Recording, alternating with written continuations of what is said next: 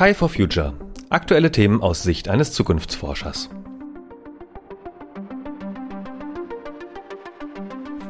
Moin.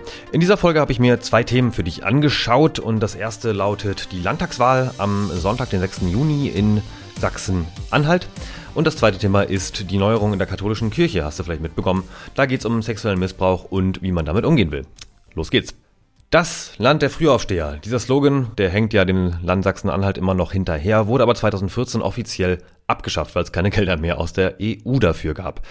Das hätte man sich vielleicht anders überlegen sollen, denn seitdem hat sich eine Partei am deutlich rechten Rand des Parteienspektrums in Deutschland dort ausgebreitet.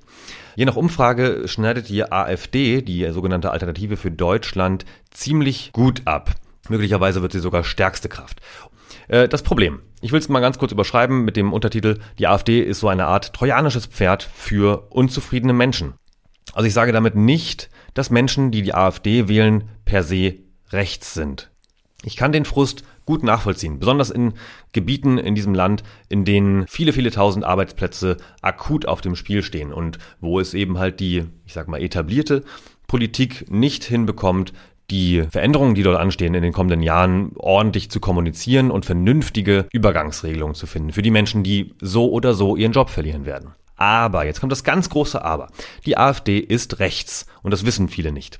Ne, oder sie wollen es nicht wahrhaben. Außerdem ist die AfD laut und das finden halt viele gut, ne, weil die trauen sich mal was. Die kritisieren die Elite sehr, sehr offen. Aber ganz ehrlich, schau dir doch mal eine Bundestagsdebatte an. Diese Plenardebatten, die werden live übertragen, irgendwo im Fernsehen, ich glaube auf Phoenix, äh, oder halt im Internet kannst du alles nachschauen. Dieses Meckern, ne, das machen alle Oppositionsparteien und das ist auch deren fucking Job, ganz ehrlich.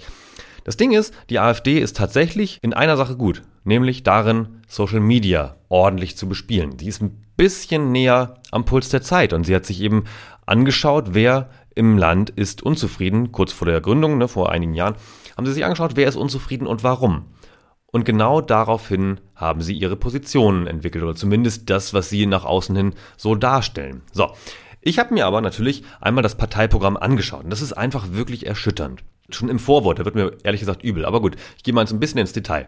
Ne, man spricht da unter anderem von Wohlstandsflüchtlingen. Das ist ganz klar rassistisch. Und das ist ja auch keine, kein Versehen oder so. Das passiert ja andauernd. Ob das jetzt in Talkshows ist, in einigen zumindest, oder eben von Parteimitgliedern.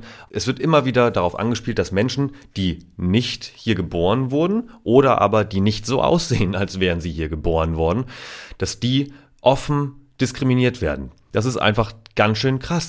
So, das nächste ist, ähm, du weißt, ich bin ja irgendwie dafür, die Klimakrise möglichst zu moderieren, möglichst klein zu halten. Also mit allem, was wir irgendwie tun können, sprich Klimaschutz zu machen, sollte man versuchen, dass wir den Klimawandel zumindest eindämmen. So, im Parteiprogramm der AfD für Sachsen-Anhalt steht aber, nur weil wir in Deutschland sehr, sehr viel Geld ausgeben, um die Klimakatastrophe zu verhindern, hält das den Klimawandel noch lange nicht auf und dann kann man es auch gleich lassen. Das ist falsch. Ehrlich gesagt habe ich genau dieses Argument schon häufig in Social Media gesehen und das ist total falsch, weil der Einfluss Deutschlands auf internationale, also erstmal europäische, aber auch globale Politik ist sehr, sehr hoch, gerade in den Themen Energie- und Klimapolitik. Dazu kommt, dass wir hier tatsächlich in Deutschland verhältnismäßig sehr, sehr viele klimaschädliche Treibhausgase wie unter anderem CO2 ausstoßen, durch die Industrie vor allem. Das heißt, ja doch, wir haben eine sehr, sehr große Verantwortung. Wir stoßen mehr aus, als wir eigentlich dürften, vor allem wenn man sich mal die Historie anschaut. So, das nächste Klimathema, ne, das ist ja gerade sehr, sehr in, die teureren Benzinpreise, die ja zuletzt unter anderem von den Grünen oder in Person Annalena Baerbock gefordert wurden. Dazu haben sich ja inzwischen auch alle anderen Parteien schön positioniert, nämlich als Kontra. Auch die, die im Bundestag sitzen, ne? also auch die SPD, die Linke, die CDU, CSU und die FDP. Die haben das alle kritisiert nach dem Motto, das ist extrem arrogant, wie kann man das nur fordern? Wenn man jetzt aber mal sich die Beschlüsse der vergangenen Monate anschaut, wird man feststellen, dass auch die Große Koalition, ne, also unsere Bundesregierung, mit ihren Beschlüssen auch die vorsehen, dass die Benzinpreise ungefähr so viel steigen werden, wie die Grünen das fordern. Das heißt, hier ist eigentlich überhaupt nichts passiert, außer dass ganz, ganz viele Parteien sich jetzt aufplüstern und behaupten, sie wären furchtbar sozial und wollen die ärmeren Menschen schützen oder die einkommensschwächeren Menschen schützen. Das ist eine Lüge. Also, jetzt habe ich hier gerade die AfD verglichen mit der CDU, CSU, SPD, der Linken und der FDP. Das soll mir mal einer nachmachen. So, und dazu kommt natürlich dann noch, dass die AfD zum Teil vom Verfassungsschutz beobachtet wird. Was heißt das? Sie steht für die Verfassungsschützer, also die, die dafür da sind, darauf aufzupassen, dass unser demokratisches System hier bestehen bleibt. Für die steht die AfD auf einer Stufe mit Gefährdern, wie unter anderem internationalen Drogenkartellen, wie islamistischen oder christlich-fundamentalistischen Gewalttätern und Kinderpornoringen. Und das allein wäre schon ein Argument, die AfD nicht zu wählen. Ich will nochmal ganz klar machen, das hier ist keine Wahlempfehlung, ja, aber es ist eine Wahlwarnung. Wer die AfD wählt, verhilft einer antidemokratischen Partei dazu, ihren Einfluss zu steigern. Das ist ungefähr wie vor 90 Jahren schon mal geschehen. Wir wissen, was danach kam. Das, was dann wiederum in Talkshows von Alice Weidel oder Alexander Gauland doch ziemlich rhetorisch fit von sich gegeben wird, das hat nichts mit der offiziellen Agenda zu tun. Also bitte lies das Parteiprogramm oder wenn du jemanden kennst, der oder die die AfD wählen möchte, sag ihm oder ihr, die sollen sich das doch bitte mal anschauen. Kurz, ich bin ja Zukunftsforscher, deswegen habe ich mir die Ziele der AfD genau angeschaut und auf das Thema Zukunft abgeklopft. Da hat man ehrlich gesagt eigentlich nur zurück in die Vergangenheit gefunden. Die wollen im Grunde das, was wir vor 200 Jahren hatten, wiederherstellen. Also vorindustrielle Standards am besten, unabhängig von allen anderen, aber natürlich bereichernd durch alle anderen. Also Fortschritt kann ich da wirklich beim besten Willen nicht herauslesen. Da wird ab und zu mal mit ein paar Buzzwords um sich geworfen, aber da steckt nie ein Konzept dahinter. AfD wählen ist also ungefähr so, als würdest du auf der Autobahn mit 120 km/h auf ein Stauende zufahren und anstatt zu bremsen, würdest du erstmal einen ausführlichen Schulterblick machen und komplett aufs Gaspedal treten. Wenn du in Sachsen-Anhalt wohnst, geh wählen. Wenn du jemanden kennst, der in Sachsen-Anhalt wohnt, sag ihm oder ihr, dass die wählen gehen sollen. Und wählt nicht die AfD. Es gibt in Summe 22 Parteien, die man wählen kann. 18 davon halte ich aus Zukunftsforschungsperspektive für demokratisch. Und ob du jetzt Tierschutz gut findest, Klimaschutz, Gesundheit, soziale Mitbestimmung, die Linke, die Grünen, was auch immer. Es gibt wirklich Alternativen und die heißt nicht AfD. Kommen wir zum zweiten Thema. Die katholische Kirche hat diese Woche den sexuellen Missbrauch Minderjähriger als Straftat anerkannt.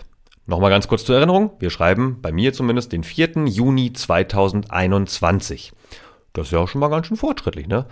Papst Franziskus hat sich ohne Witz sehr, sehr stolz damit gebrüstet, dass jetzt also sexuelle Verbrechen an Kindern eine Straftat sein sollen und in das eigene Rechtssystem der katholischen Kirche aufgenommen werden und damit ja, auch geahndet werden können. Das war, das zeigt ja, bisher nicht so.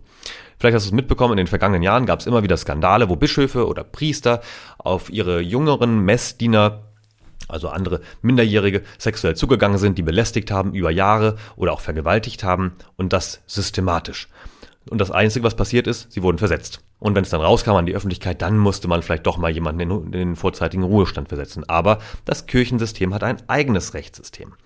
Jetzt sind sexuelle Verbrechen an Minderjährigen auf einer Stufe mit Abtreibung angekommen. Welcome to the 21st century. Der Kardinal Marx wiederum hat Konsequenzen gezogen und sieht die katholische Kirche an einem Zitat toten Punkt. Er wiederum soll einer von den Guten sein. Und äh, ganz viele sagen jetzt, ja, warum geht denn ausgerechnet er? Er war doch einer von den Guten. Aber naja, mir zieht's trotzdem irgendwie die Magenrinde zusammen, weil als Soziologe erkenne ich zwar auf der einen Seite die Vorteile von Religion an, ne? also es stiftet Gemeinschaft, es vermittelt Werte und ist da, wenn man sich echt scheiße fühlt. Aber das Ganze mit dieser Märchengeschichte ist wirklich absurd, weil in unseren Zeiten wissen wir es doch besser. Ne? Also die, die Gebrüder Grimm oder Steven Spielberg, die können auf jeden Fall noch einiges von den Autoren der Bibel lernen.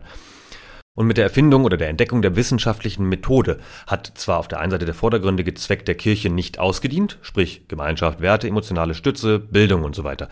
Aber diese Daseinsberechtigung der Religion hat sich einfach überlebt. Was meine ich damit? Es gibt inzwischen einfach eine bessere Bildung. Dieses ganze Gerede von, in dem Fall der katholischen Kirche, von der heiligen Dreifaltigkeit mit dem Heiligen Geist und so weiter, das kauft den doch niemand mehr wirklich ab, oder? Also, es gibt veraltete Rituale und Weltanschauungen und die werden trotzdem heute noch sehr, sehr mächtig an viele Menschen weitergegeben. Persönlich ist mir komplett egal, an wen du glaubst. Nenn es Gott, Allah, Buddha, Krishna oder den Waldgeist oder das Spaghetti-Monster. ist mir echt egal, solange du friedlich und im Einklang mit der Gesellschaft und Umwelt dein Leben lebst. Religion ist wie ein Penis. Schön für dich, wenn du einen hast, aber zeig ihn bitte niemandem unaufgefordert. In Kürze, die katholische Kirche hat mit Zukunft ungefähr so viel zu tun wie vertrocknete Seen auf dem Mars. Die verraten uns nämlich viel über die Dinge, die seit langem überhaupt nicht mehr wichtig sind. In diesem Sinne wünsche ich dir ein ganz schönes Restwochenende und hoffe, dass weder du noch ich oder sonst irgendjemand im Fegefeuer landen. Ciao.